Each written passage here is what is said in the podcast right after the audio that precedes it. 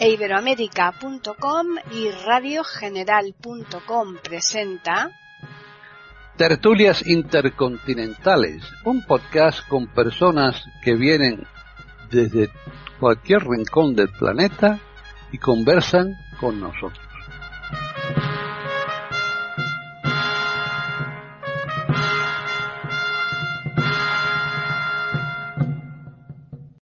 Bienvenidos otro día más a Tertulias Intercontinentales en iberoamérica.com. Soy Paqui Sánchez Galvarro y hoy tenemos en la tertulia a tres compañeros que están situados pues totalmente en lugares bien distantes y bien distintos en, cuanto al mapa se refiere, porque por un lado tenemos el, el más lejano de todos, es eh, Jorge Muñoz, que se incorpora hoy en estas tertulias. Él está en Chile. Bienvenido, Jorge.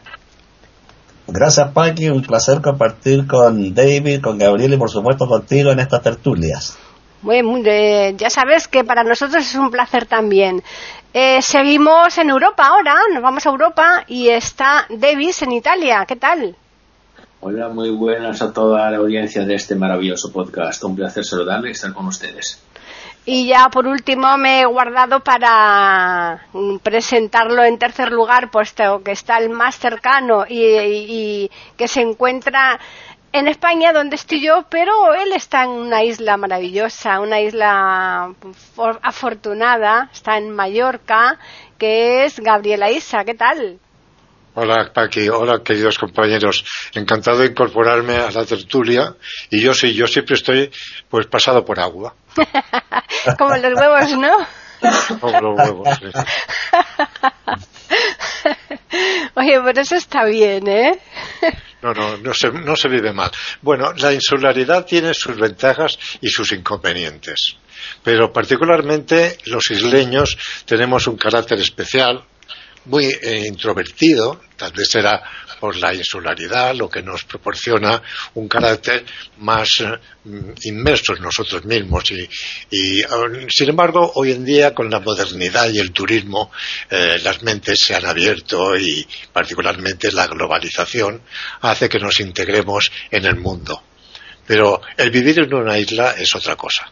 Sí, yo, yo estoy de acuerdo contigo porque casualmente viví un año en precisamente en Mallorca, Manacor, y, y, es cierto, basta que tengas ya la certeza, ¿no? De que te rodea agua por todos sitios que, que pienses, dices, bueno, es que Dios mío, o tengo que coger barco o tengo que coger avión para salir de aquí, ¿no? Parece como que, que, que, mm, no sé, te, te coarta un poco, ¿no? Te aísla. Te aísla, efectivamente. pues sí. Bueno, pues es que el tema que nos convoca hoy aquí en esta tertulia intercontinental de iberoamérica.com es eh, yo creo que bastante importante dado el, el, el, el tema en sí ya, ¿no? Porque em, efectivamente la lectura es algo que desde niño se tiene que promover para que ya el día de mañana una persona adulta pues se aficione a la lectura y en muchos casos esa, esa lectura le pueda llevar también a la escritura, ¿no? Porque eh, aquí tenemos un escritor que después nos va a decir él si es necesario leer mucho para poder llegar a escribir bien. Eso se lo vamos a preguntar después. Pero en principio vamos a plantear el tema y es eh, los títulos que en la educación secundaria eh, plantean a los chicos o se les exigen o se les eh, más o menos eh, dice que tienen que leer, porque claro, ya sabemos que muchas veces mm, nos pueden obligar a hacer una cosa y, ante la obligación no, no, cumplirla y no hacerla, ¿no? hay muchos trucos, muchas artimañas, ya sabemos lo, todos hemos sido niños y todos sabemos que, hay muchas maneras de, trampear, ¿no? Pero sí que es verdad que en los colegios, pues en cada curso hay una serie de títulos que más o menos son de obligatorio cumplimiento respecto a la lectura. Entonces vamos a empezar en este caso por, mm, por Davis, que es un docente, a ver qué es lo que él opina sobre el tema. Bueno, claramente es un tema muy importante, sobre todo en un momento histórico, en el momento histórico que estamos viviendo, que es un momento histórico bastante complicado. Y es complicado porque efectivamente la lectura eh, obliga a los chicos a, un esfuerzo, claramente. Y los esfuerzos por los chicos son siempre difíciles de, aceptar. Pero claramente la lectura es la fase que eh, contribuye más que otra a la formación, a la educación y a la cultura. Con lo cual yo creo que sinceramente con la ayuda de la tecnología que ya tenemos se puede alcanzar un nivel un poquito más alto de lo que hemos llegado. Por ejemplo, yo creo que unos títulos importantes de la historia, de la literatura, de los países en que los chicos estudian, eh, son oh, necesarios. Tienen los chicos que leerlos, por supuesto que sí. Y esto la escuela tiene que, en esto la escuela tiene que insistir, porque si no se va a perder toda la formación cultural de una nación y eso no se puede permitir, aunque estamos, aunque estemos, perdón, en una época de globalización. Hmm. Eso es lo que, yo creo. Eh, Gabriel, ¿tú piensas que esos títulos, eh, claro, a nosotros ya nos pillan un poco lejanos, ¿no? Pero aún así todo, yo creo que estos se, se recuerdan, porque evidentemente hemos tenido hijos y después hemos tenido nietos y lo, tenemos bastante recientes siempre. ¿Tú crees que esos títulos eh, son buenos a la hora de hacer la selección? ¿Tú, tú ves que que, esos títulos eh, eh, son escasos o, que faltarían eh, o que sobran. Bueno, yo te diré, os diré que no estoy realmente muy impuesto en, la cuestión, porque me coge un poquito apartado ya a mi edad y a mi situación, pero tengo nietos. Tengo nietos y sé lo que han estudiado y cómo lo han estudiado y qué Mm, fruto ha tenido eh, su educación. Particularmente entraríamos en un campo muy vasto de lo que es la educación, los planes de educación. Para mí la conclusión sería que es que hoy, por lo menos en España, en mi experiencia, puede ser distinta de la vuestra, no se eh, enseña a leer. A ver si me, si me explico. Puedes leer un texto, como ocurre, y no enterarte de lo que has leído que es lo que eh, estoy viendo que ocurre últimamente. Si tú a un chico de entre 10 y 14 años le haces leer una página y dices, a ver, un extracto de texto, ¿qué has leído? No te sabe extractar lo que ha leído. Yo he tenido experiencia en la universidad, mm, ya de mayor, porque una vez jubilado he reemprendido mi carrera en la universidad porque me, me, gustaba y tenía tiempo para ello. Y mi experiencia es que la gente que llegaba, la gente joven que llegaba a las aulas de las universidades, venían con una preparación muy baja, muy mala. Y es precisamente por ese defecto del que estoy hablando, no sé si estaréis de acuerdo conmigo, que es que no se sabe leer. O sea, no, yo cuando a mi nieto del pequeño que tiene ahora 13 años le hago leer algo porque yo sin vista le digo, Hugo, por favor, léeme este, no le entiendo nada. no sé cómo articulan la voz, no sé cómo no modulan, no parafrean, no vocalizan. Y todo esto es, debéis estar muy de acuerdo en que es una técnica que hay que aprender, no se aprende solo. Esta es mi conclusión. Eh, la lectura comprensiva, que es a lo que tú te estás refiriendo, eh, esta lectura comprensiva, evidentemente, hay que, hay que utilizar unas técnicas para que, por supuesto, el chaval eh, coja una soltura, una, eh, pueda mm, tener un. Porque todo lo que sea leer por debajo de unos eh, límites en cuanto a, palabras por minuto, esa, esa lectura se hace menos comprensiva y por tanto eh, a la hora de estudiar tampoco sirve. Tú ahí, por ejemplo, Jorge, en este aspecto, ¿tú qué dirías? A ver, acá en Chile la experiencia es que el Ministerio de Educación establece ciertos listados de títulos que se supone que se deben pasar en, lo que se llama la educación básica y media, ¿no? que se divide los dos niveles.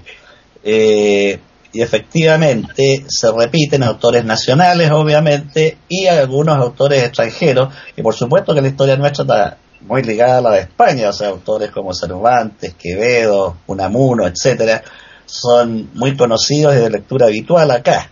Ahora yo pienso que el gran problema que se presenta es la lectura contratiempo. Yo creo que el, grave problema que tenemos acá en Chile, no sé allá, es cuando se dice, por ejemplo, me van a leer este libro esta semana y el próximo lunes hay pruebas. Para mí eso es una aberración, es matar el amor por la lectura. El solo hecho que yo ponga una condición y una guillotina por delante llamada nota, estoy matando la lectura. La lectura debe ser sin condiciones y sin notas, debe ser por el solo placer de leer y luego de comprender, como decía Gabriel, y ir avanzando en la comprensión del texto y a través de él en el crecimiento personal. Aristóteles daba tres pautas para elegir un libro y leer. Lo útil, lo placentero y lo bueno. Pero nunca se le ocurrió ponerle una carrera contrarreloj al lector. Que usted una semana me lee el Quijote y va a una prueba. Eso para mí es una brutalidad. Y efectivamente la juventud acá en Chile lee muy poco. Yo creo que los colegios son parte del problema y otro gran problema es el Internet y los juegos electrónicos. Por ahora voy a quedar aquí para cederle la palabra a David, que es el profesor. Bueno, bueno, perfectamente, tiene perfectamente razón el amigo Jorge, compañero Jorge, efectivamente. Es que, desgraciadamente, tenemos, como decía Gabriel antes, un problema de léxico. Eh, la lectura no sale bien, los chicos no saben leer porque no tienen claro el significado de las palabras. Y eso es un problema. El lenguaje de los chicos que tenemos en el aula hoy es un lenguaje muy reducido. Es un lenguaje que no es ancho. Es un lenguaje mm, que no es adecuado a lo que tienen que ser. Con lo cual yo creo sinceramente que es necesario un trabajo, ante todo sobre el lenguaje, sobre las palabras, y después claramente eso tendrá una repercusión también sobre la eh, lectura, porque los chicos em, aprenderán a leer bien en el momento en que pueden familiarizarse, pueden encontrar la posibilidad de estar eh, familiarizados con las palabras que leen. Es un gran problema este. Yo me doy cuenta, yo tengo, yo trabajo con chicos desde los 16 a los 19 años y sinceramente tienen un lenguaje muy pobre, muy, muy pobre. Y la lectura se convierte en una tarea muy difícil, por eso, porque eh, carecen de lenguaje. Y esta es mi experiencia, claramente. Luego, si Gabriel quiere añadir otra cosa, vos. Sí, sí, sí, David, porque es un acierto lo que estás hablando. A mí me recuerda mis años de, de juventud, de colegio. Yo recuerdo en clase leíamos un texto y nos íbamos pasando de unos a otros los tramos de lectura y hacía el profesor un parón y alguna palabra le buscaba un sinónimo y estudiábamos sinónimos, o sea, para ampliar el léxico. Porque resulta que la juventud, o tal como está hoy planteado el tema, yo veo que tienen como decía Davis, y es, natural porque en Italia ocurre lo mismo que aquí, la juventud está más por su lenguaje que inventan sus, sus, propios léxicos. O sea, el idioma es tan vivo y tan cambiante que si nos descuidamos lo estamos distorsionando. Con el idioma de la calle, por decirlo así.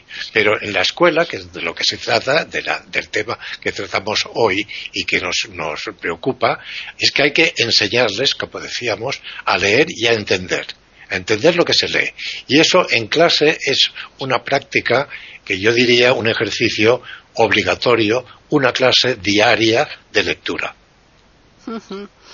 Bueno, estamos en tertulias intercontinentales en iberoamérica.com y estamos tratando un tema muy, muy importante que es la lectura en los chicos, en los jóvenes eh, y, que, bueno, pues vemos que quizás haya algo que no anda muy bien cuando eh, la lectura cada vez se hace Em, pues eh, como muchísimo más tediosa para los chavales y prefieren otro tipo de ocio en lugar de eh, cogerse un libro y pasarse un rato bueno leyendo. El, el elegir esos títulos, si muchas veces esos títulos no son los adecuados, eh, ¿no son más perjudiciales que otra cosa, Jorge? Sí, yo coincido contigo. Creo que imponer una lista de libros a un muchacho joven que tiene muchos intereses, como el deporte, que está enamorado de la vecina, que quiere ir al cine, efectivamente imponerle títulos eh, es retroceder en lugar de avanzar. Yo partiría primero estableciendo en clase debate sobre la lectura, no partiendo por la lectura, sino al revés, partiendo por debate sobre, por ejemplo, toda lectura para mí se debe basar sobre la base de tres preguntas. ¿Para qué leer? ¿Qué leer? ¿Y cómo leer? Hay que resolver esas tres preguntas y, ese es el, andamiaje o la arquitectura básica de un proceso de buena lectura y de amor a la lectura.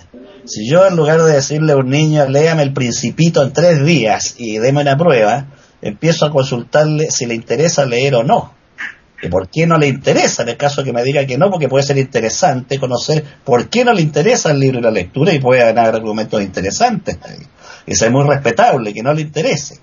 Lo importante es desarrollar el nivel argumentativo, a favor o en contra, y eso requiere primero que nada debates, más que pruebas y notas. Luego pasaríamos a, lectura. El, poner una lista de libros es un problema complejo, sumamente difícil. Un niño podría decirle, ¿por qué me se me pone este libro cuando yo quería leer este otro? Y sentir que es injusto que se le impone. ¿O por qué tengo que leer un libro en una semana cuando mi papá con mi mamá acaban de separarse y yo estoy en un estado anímico completamente distinto al del profesor? Entonces yo mantendría eliminando la imposición y cambiándola por la conversación, el convencimiento, el por qué es bueno que leas y por qué este título y no este otro. O bien a lo mejor tú tienes razón y el título que tú eliges es mejor. Desgraciadamente aquí hay una pregunta que va más atrás todavía que la lectura que es para qué educamos, cuál es el sentido de la educación actualmente. Eh, Pitágoras decía, educar no es dar carrera para vivir, es dar herramientas para enfrentar las dificultades de la vida. Entonces, en la actualidad, al menos aquí en Chile, el proceso educativo es una, especie de correa transportadora de mano de obra y profesional a la fábrica. Por lo tanto, poco importa el crecimiento personal. Lo que interesa es tener obreros, técnicos y profesionales en la fábrica. Y luego ese tipo llegó a la edad de jubilar y para la casa y venga la nueva remesa de eh, sujetos a la fábrica, a la industria, cuando el sentido de la, de la educación debiera ser la felicidad del ser humano. Yo creo que toda educación noble y digna de respeto es la que debiera enseñarle al niño para qué vivir y cómo ser feliz y hallarle un sentido a su vida. Y sobre esa base viene todo lo demás. Eso mismo por ahora. David. Yo, yo, David, David, David. No, Gabriel, Gabriel, si tienes que algo. Sí, sí. No, solo muy breve, muy breve, seriamente breve. El, el olvido, el abandono de la, la, humanística, las humanidades, el estudio de las humanidades. Me oigo, me oigo con eco. ¿Tienes, ¿tienes? Tengo eco, ¿eh? Si hay algo que has movido porque hay eco. Tengo, tengo un eco, me lo, noto yo. Hmm. A ver, ¿has hecho algo? Ya, he, separado un poquito el micrófono de la boca. La boca. Yo acá te escucho muy bien, Gabriel. No, no, pero tiene eco, tiene eco. Ya, ya yo me notaba No, y sigue, sigue con eco, ¿eh? Lo sigo, lo sigo notando. Bueno, a ver si puedo llevar. No, así no se puede, eh, Gabriel. Mm. No se oye bien, ¿verdad? No, no, no se oye, no, porque se está con el eco y se oye fatal. Bueno, pues voy a, voy a quitarme los auriculares. Hmm. ¿Me oís ahora? Sí, te oímos de otra forma, pero por lo menos no hay eco, sí. Pero me parece que sí que hay eco. No, en absoluto, ahora no. Bueno, pues termino y luego le doy el paso a David. Pues yo decía que simplemente para mi modo de pensar, eh, los estudios que yo realicé hace ya tantísimo tiempo, claro, ha habido tantísimos cambios en los planes de educación que en la política parece que cada cambio de gobierno es un cambio del plan de educación. Pero en fin, no entraré en este terreno. Simplemente el abandono del estudio de las, de las humanidades. ¿eh?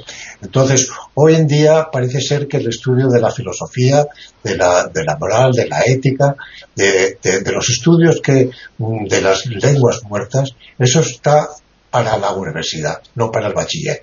Y eso es una forma de, bueno, como decía eh, eh, Jorge, de darle cimentación, darle un cimiento al intelecto para formar luego opinión y poderse eh, entrar dentro de las asignaturas o dentro de los conocimientos que nos impone la vida. Entonces, el estudio de las humanidades para mí es uno de los retos que tenemos hoy en día de la vuelta al estudio de lo que entonces se llamaba humanidades, no sé cómo se llama ahora. Davis, pero eh, en el caso de una persona que tiene una capacidad lectora baja eh, y, por supuesto un poco comprensiva, ¿esto también le influye a la hora de la escritura, evidentemente? Bueno, yo creo que a esta, esta pregunta está muy mucho más capacitado de mí en responder mm, Jorge que, que yo.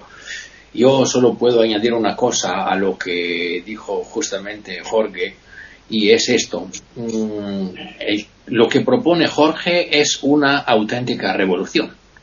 Y yo estaría muy contento con esta revolución, porque acá en, en Europa, en Italia, eh, estamos pegados, pegadísimos a los programas ministeriales. Y lo que propone Jorge es realmente muy, pero muy interesante, pero tendría que eh, empezar por los que trabajan en el Ministerio de la Pública Instrucción. Eso sí, si ellos cambiaran las cosas, yo estaría muy, muy contento de adecuarme. Es que al, al estado actual, desgraciadamente, en Italia por lo menos, eso no va a ocurrir. No, y aquí tampoco, porque vas contra reloj, vas como dice Jorge, a golpe de tiempo y entonces te ponen cada trimestre un libro, cada mes o tal. Evidentemente también depende mucho de la organización del centro escolar, porque no, puedes poner un libro para tres días, sino que si te dan, tienes que tener ahí un, temario a lo largo del curso, entonces tienes un poco que acomodar a la lectura del libro cada X tiempo una cosa que sea prudencial, evidentemente. Claro, y la, lástima es que efectivamente eh, no solamente eh, están evaluados los chicos por los libros que leen, es que están evaluados también los docentes por los libros que hacen leer a los chicos. Claro. Con lo cual, si un docente hace leer solamente un libro para los chicos que tienen un nivel más bajo de lectura, claramente son mal, mal docentes. Sí. Son malos docentes, ¿no? y son malos profesores. Y eso eh, claramente eh, tiene consecuencias en la educación, porque en, y en, el salario del docente también. En Italia funciona así. Sí, no, y aquí también. Pero lo que yo planteaba antes, aquí en Tertulias Intercontinentales de Iberoamérica, el tema este que estamos tratando hoy, eh, pues sí, para que nos lo conteste ahora Jorge, es que la, cuestión está en que si se lee poco, Evidentemente se pierde mucha ortografía, eh, pero es que además también hay otro inconveniente, un agravante eh, bastante importante eh, con respecto a, este tema que son el, escribir en, en, como en claves, ¿no? En donde se van poniendo dos letras y tal. Llega un momento en que los chavales ya cogen esos vicios y hoy día la escritura, tú ves una escritura de un chaval y es bastante paupérrima, ¿no, Jorge? Sí, eh, lo que ustedes plantean allá en España, en Italia, en, Europa en general, también lo estamos viviendo acá. Efectivamente, se ha reducido, se ha jibarizado el lenguaje y la capacidad de escritura. Es indudable que leer enriquece el lenguaje y la capacidad de redacción hay teorías en psicología que miden la inteligencia por el repertorio lingüístico del sujeto. Entonces, esto es de extraordinaria importancia. Ahora hay algo que dijo David que es muy importante y quiero retomarlo, que desgraciadamente quienes manejan el poder político y económico de las sociedades actuales no tienen ningún interés en el desarrollo humano del sujeto. Al contrario, yo creo que en este momento se ve a la humanidad simplemente como una masa productiva y nos interesa entonces este desarrollo individual, personal, que lleve al crecimiento, a la felicidad y a encontrar un sentido a la propia vida, que es el, objetivo último de la vida, de modo que cuando llegue el momento de abandonar el universo, miremos atrás y digamos gracias en lugar de irnos maldiciendo y llenos de resentimiento y amargura. Entonces, efectivamente, quienes manejan el poder político y económico son sujetos altamente mediocres, poco desarrollados. Los grandes sabios, los grandes humanistas no están en el poder, o arrancan de él o son marginados del poder. Y eso efectivamente lleva a que quienes manejan el poder les interesa imponer también una visión de mundo a través de la educación. Mientras menos sea preparado un sujeto, más fácil es robotizarlo y manejarlo. Entonces la lectura efectivamente, como sugería Paqui, está en la base no solo de escribir, sino también de expresarse oralmente, expresarse por escrito y desarrollarse como persona.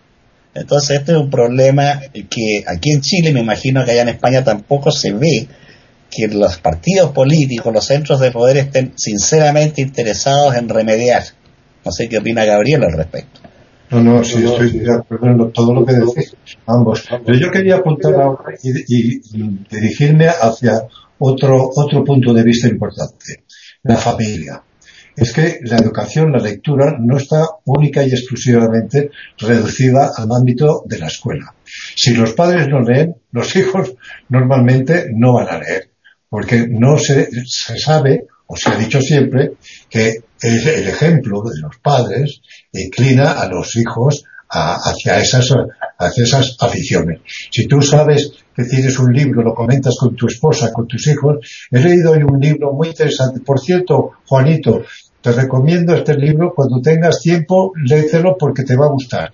O sea, no como una imposición de lo que hablábamos, y Jorge hacía hincapié en ello, sino como una indicación de algo interesante que puede afectarle y, mm, bueno, dirigir hacia ese sentido la educación y la afición y el amor por la lectura. Pero también hay otro aspecto del que también hablamos, que es la escritura.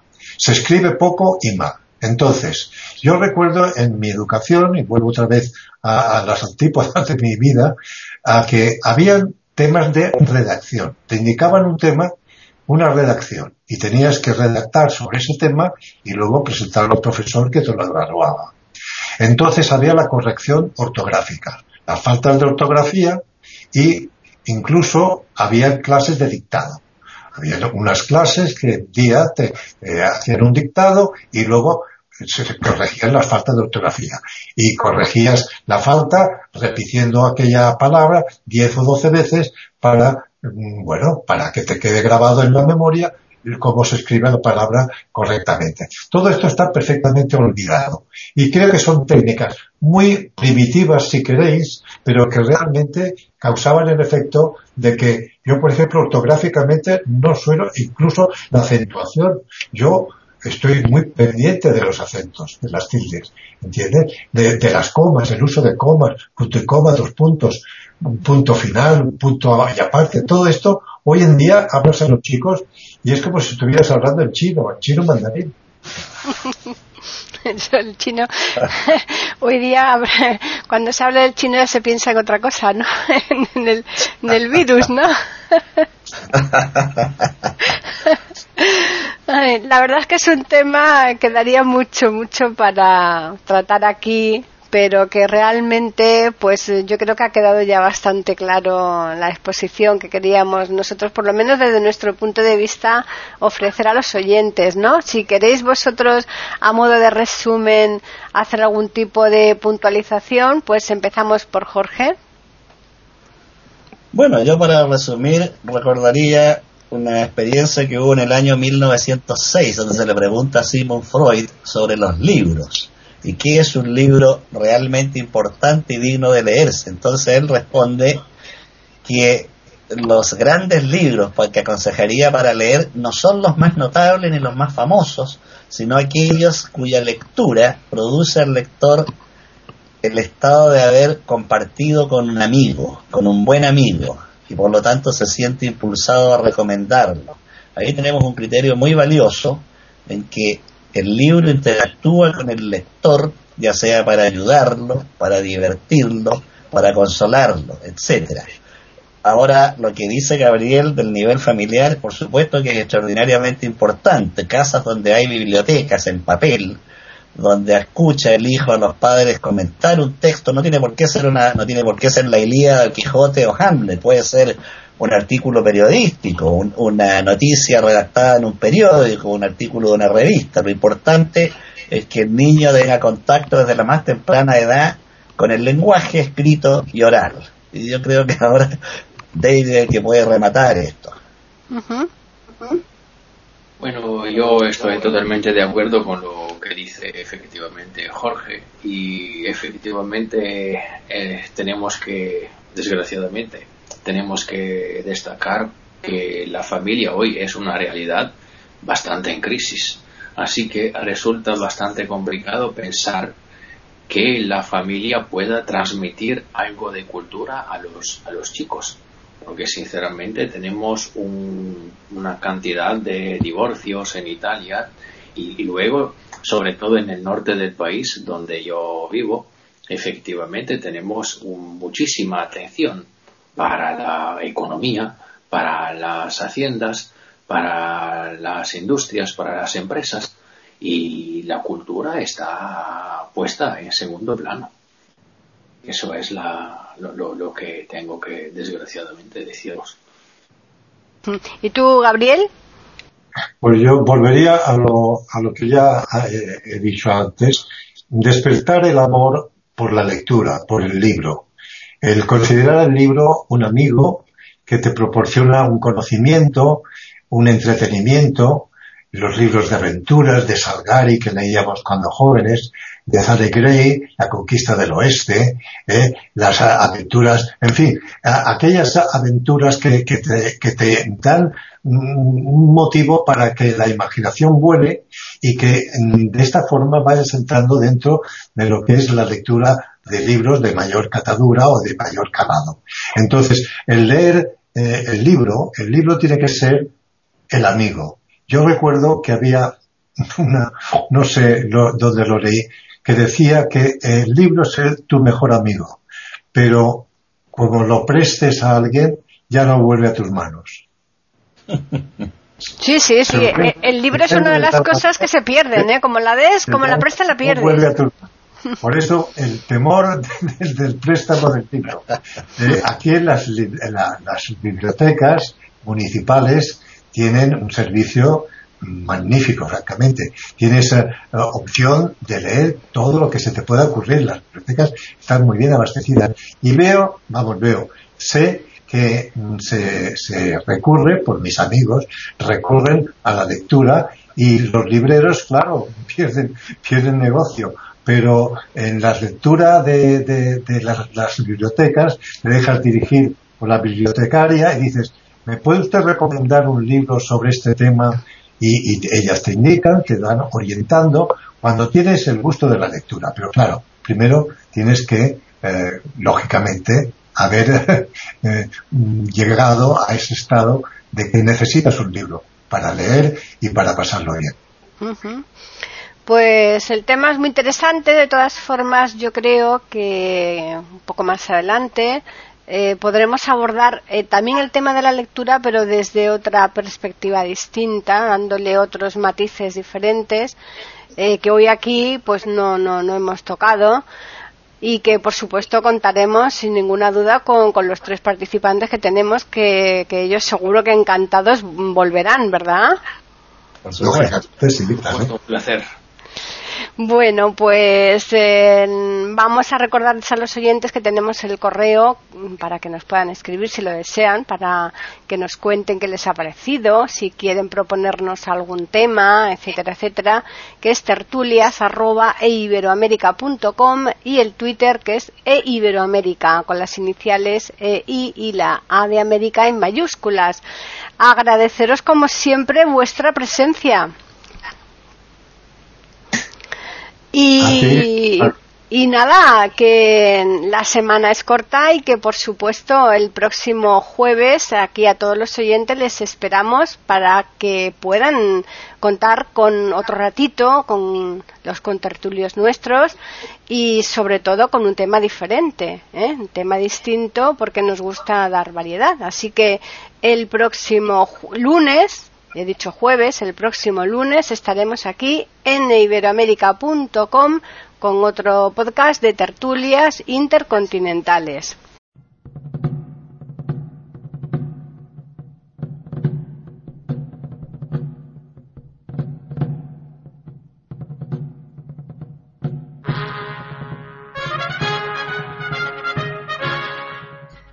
Acabamos de ofrecerles el podcast de tertulias intercontinentales. Aquí en iberoamérica.com y radiogeneral.com. Regresen la semana que viene para un nuevo episodio. Hasta la próxima semana.